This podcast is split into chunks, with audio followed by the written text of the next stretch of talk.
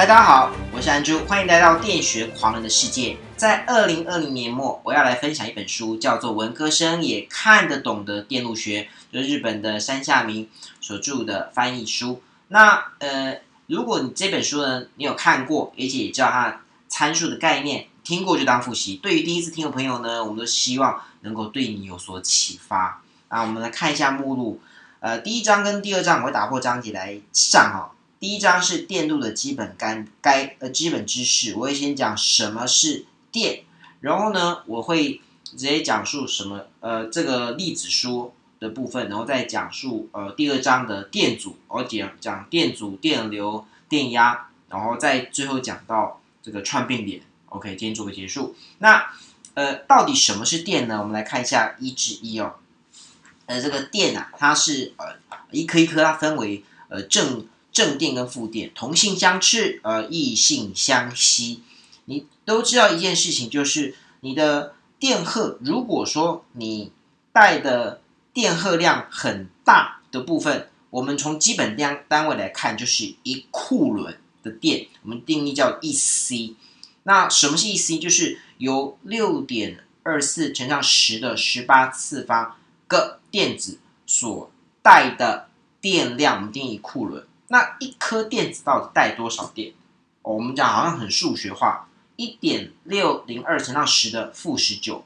你可以压计算机看看，你把一点六零二乘上十的负九十九次方乘上刚才说的这么多的电子，六点二五乘上十的十八次方，刚好九十一。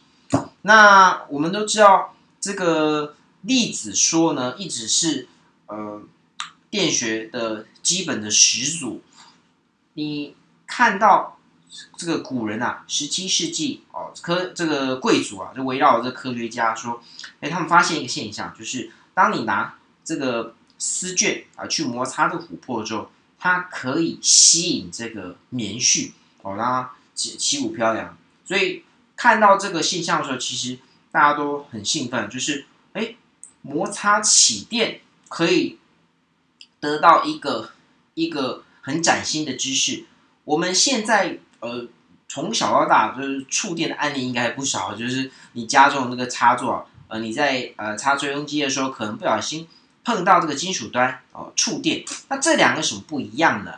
我们分成静电跟动电。丝绢摩擦琥珀就是静电，它只有局限在一个。范围内，所以后来才有所谓的这个莱顿瓶，想说能够把电荷以这个一个玻璃瓶的瓶子去做储存。那你的动电部分，干电池、干电池、碱性电池、镍性电，这些都是所谓的动电，因为它的呃电子可以在里面长长其中。哦，当你有个封闭回路之后，你会从负呃电呃这个这个电呐，就会从这个电极的正呃出发啊到你的。经过透过透过封闭回路到你的负极，这个封闭回路，这个就是动电的部分。你触电也是动电的部分。好，那好，我们继续第三也一至三，电流是什么？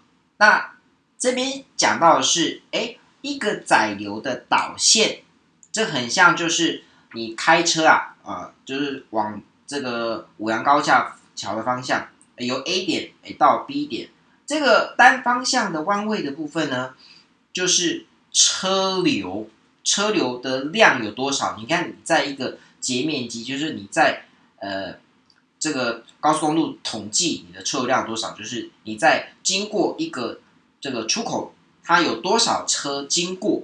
所以电电流何尝不是？就是说你在个截面积底下，你的电子经过。经过这个截面积有多少个电荷？我们定义这个叫做电流。那呃，你在理化课的时候讲到说，哎，好像有一个叫电子流，也有一个叫做电流的部分。对，在呃十三页里面，你看到它排了一个呃椅子，然后呢，如果就把这个电子就相当于是一个人，你从 A 座位移动到 B 座位，那这个空位是不是就从你的 B 移动到了 A？对，他用这个浅显易懂方式来告诉大家，你电子移动就相当于就是电动的移动，电动移动就是电流，电子移动叫电子流。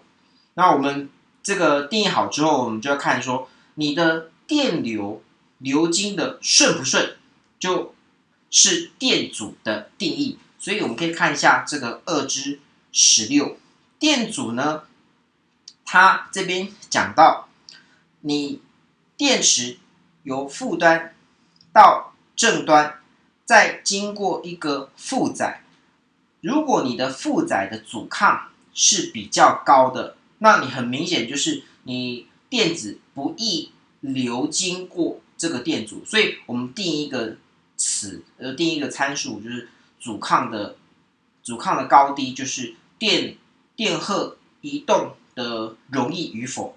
电阻大就是电流不移动，电阻小电流很容易移动，然后这个阻抗非常的小，所以我们把这个电阻啊。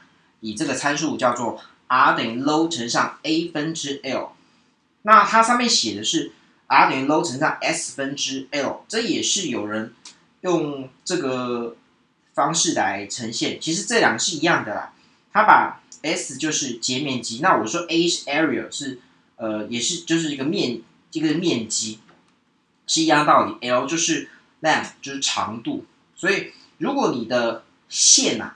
越长，对不对？一个电器，如果你的电器拉的很长，这个电线拉的很长，就是代表你阻抗很高。你的单纯的电流流经过电阻很长的时候，它就会有一定的压降在这个线上面，所以就就有这个线的压降，叫电压降。那我们都知道说，呃，电阻越大的话，那你徒劳无功，都。电电压都耗在这个电阻的铜线上，其实呃不划算嘛，对不对？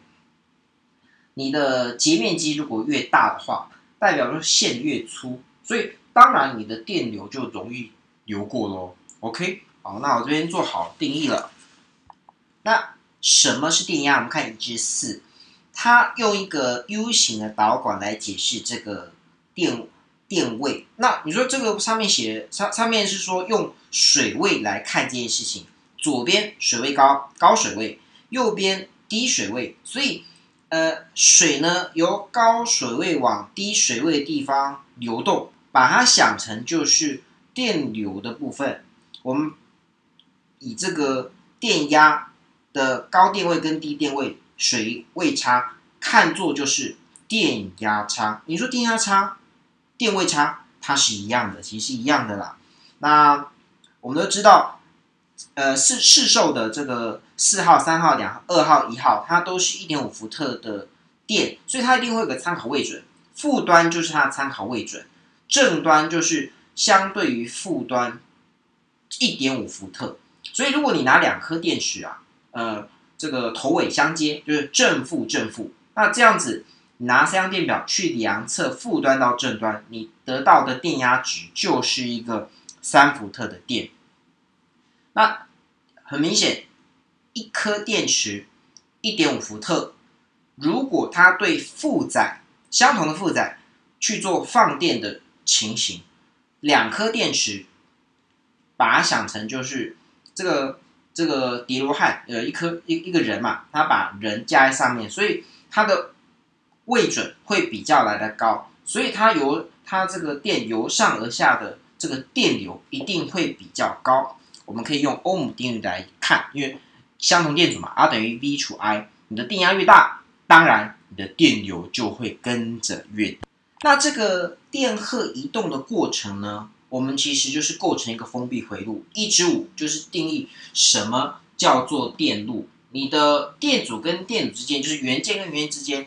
透过了线路组成一个封闭回路，它把这个水的循环拿来做比拟。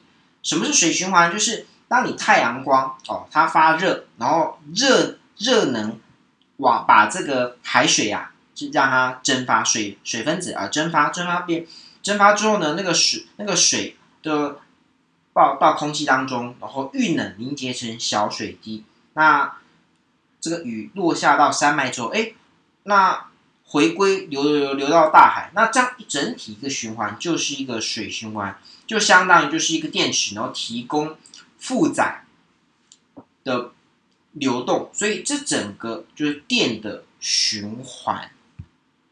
所以呢，那内部的想法就是说，那个电池内部就是说，它是由呃电荷由负端提呃往正端，是因为有一个能量能量的提供，所以它从负端到正端。那对外部呢，就是你这样负载之后，你就由电电荷就由能量高往能量低跑动，就是你可以想成说，有一个消防栓它破掉了，那水是由呃内额外喷出来，它压力差嘛，由内额外喷出来。那水呢又落到地面，所以构成一个循环。那我们再来看一下什么是电压，就是你呃刚刚讲到干电池，干电池哦一点五伏特，这个就是一个直流电，它的它的这个横轴跟纵轴，你可以看到书上会写到说，横轴是时间，然后纵轴是电压，就是它随着时间不会做变化，它是一点五伏特，顶多就是周呃在。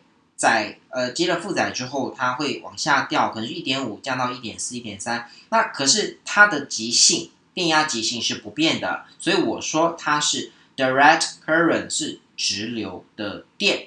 那什么是交流电呢？哦，说什么什么正负交变，对不对？那就是一个呃横轴时间，纵轴是电压，它电压一下是正电，一下是负电。你说 AC 的一百一十伏特，也就是。你常用的家用的插头，插头上面有的是三个 pin 角啊，三三接角，或是两只接角哦。两只接角是传统，就是呃日日规的部分，我们就是两只。那三只是呃近近年来就是会有一个接地的概念，我们都希望说你的电器使用的时候不会被电掉。那是因为什么？就是你的大楼啊，如果呃。新式大楼就是它会打一个铜棒，从这个地嗯对地地下地下室，然后接上去。所以如果你人住住住三楼，如果你的你的的这个家用的插头，它的接地线如果跟它打这个铜棒接在一起，那这个就是所谓真实接地。所以如果你们家呃去调查会发现说，诶好像没有打这个铜棒，当然就是建商偷料嘛。那你的。这个第三片其实是没有作用，即便有这个插头，然后你插在墙壁上面也没有实质接地，有可能会有漏电的疑虑。那这个我之后对有机会再跟分大家分享这个案例这样子。你的头顶看到这个冷气机啊，它是两百二十伏特，因为它是大电力，所以需要高压，它的头一定是三 pin 的 pin pin 角。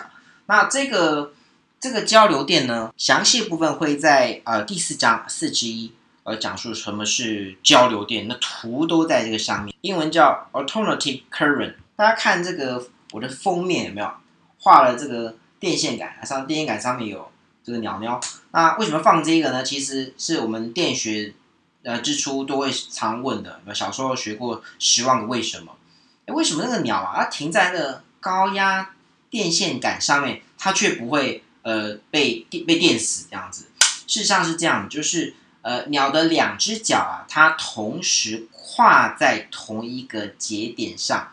那什么是节点呢？就是呃，英文是 no 分这个节点的定义是你要有分支之后才会呃三个分支定义成一个节点。那鸟站在这个电线杆上面，它两只。角呢都在同一个平面上面，所以它没有所谓的电压差。你要有一个高低电位才会有电流流经过，那它都是两脚跨在同一个高电位，所以就没有电流流经过，所以鸟鸟就不会呃变焦巴，你就可以拿来吃了，对不对？就在下面接着接着吃。那最后呢，要跟大家分享这个什么是串联，什么是并联。大家看这个字啊，串这个中国字呢，它是由两个。口所串联而成，所以你中秋节的时候，哎，中秋节吃烤肉，对不对？你就会把一些呃肉肉的部分啊，跟洋葱啊，通通串在一起。哎，你去夜市吃个糖葫芦，哎，把番茄呀、呃草莓啊，通通串在一起。对，所以你去呃开开开车的时候啊，高速公路上面就是你弯位的，从 A 点移动到 B 点，所以这个就是一个电。荷的流动，它没有经过其他分支，所以这个是一个串联的结构。那什么是并联？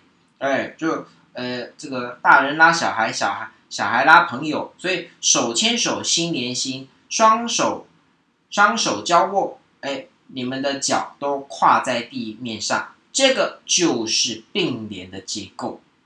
那补充一下，呃，前几天是圣诞节嘛，那圣诞节呃不免俗要有这个装置这个圣诞灯，有没有大家个经验？就是哎，奇怪，我呃去年买的圣诞灯啊。今年好像有一些灯它并不会亮，其实这样就是大家看下在下面这张图，五个电阻做串联成一列，然后呢，呃彼此并联，三列的电阻做并联，所以它这个是一个串并联的电路。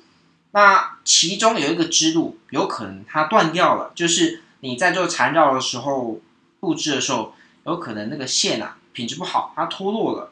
所以它电流就没有办法经过这个回路，所以就是一个开回路的结构，所以它没有电流流过，所以你的呃家用的这个圣诞灯它就不会亮。我最后要跟各位分享一下这个并联，我们都知道说这个因能量不灭定律嘛，所以你在同一个回路里面，如果你家用的电器，当我们的安全宣导就是不要插太多的。这个电器在同一个回路里面，为什么？因为你电器呃一样都是一百亿的电，可是你电器你越你插的孔越多的话，它其整总体的阻抗它是做并联的，就是我刚刚说呃手手手牵手心连心，那这样子的话，电阻的并联它阻抗会总体阻抗变下降，下降电流上升，那你会整体的负载电流因此增加，那当然你的。总总体要提供的电流源，它就需要高的电流量，那就是造成高负载，那有可能你的呃 breaker 就会跳掉。就是如果它写二十安培，可是你的需求量可能诶电暖炉也开哦一千两百瓦的，然后你也用吹风机哦一千一千瓦的，那你的限制电流不不够供应的时候，这时候你的无熔丝开关就会跳电，所以。我们比较好的一个电器设备，为了呃一台一台电视可能就可能就需要呃呃五万块呃十万块，所以它一定会有放一个保险丝在这个内部电路，它用目的就是当你过载的情况之下，它不会对你的后端的电路造成威胁，所以呢，我们这个保险丝的安规的部分一定要有所注意，这样子啊。下次的内容呢，我会讲到跟这个 iPhone 的那个 iPhone Pro Max 的规格有关系，告诉大家什么是呃这个 P 啊，定义这个电功率啊，什么是功率消耗的部分。我的目的呢，就是不教简单电学，只把电学教简单。节目最后呼吁大家订阅加追踪我的频道，我们下期再会。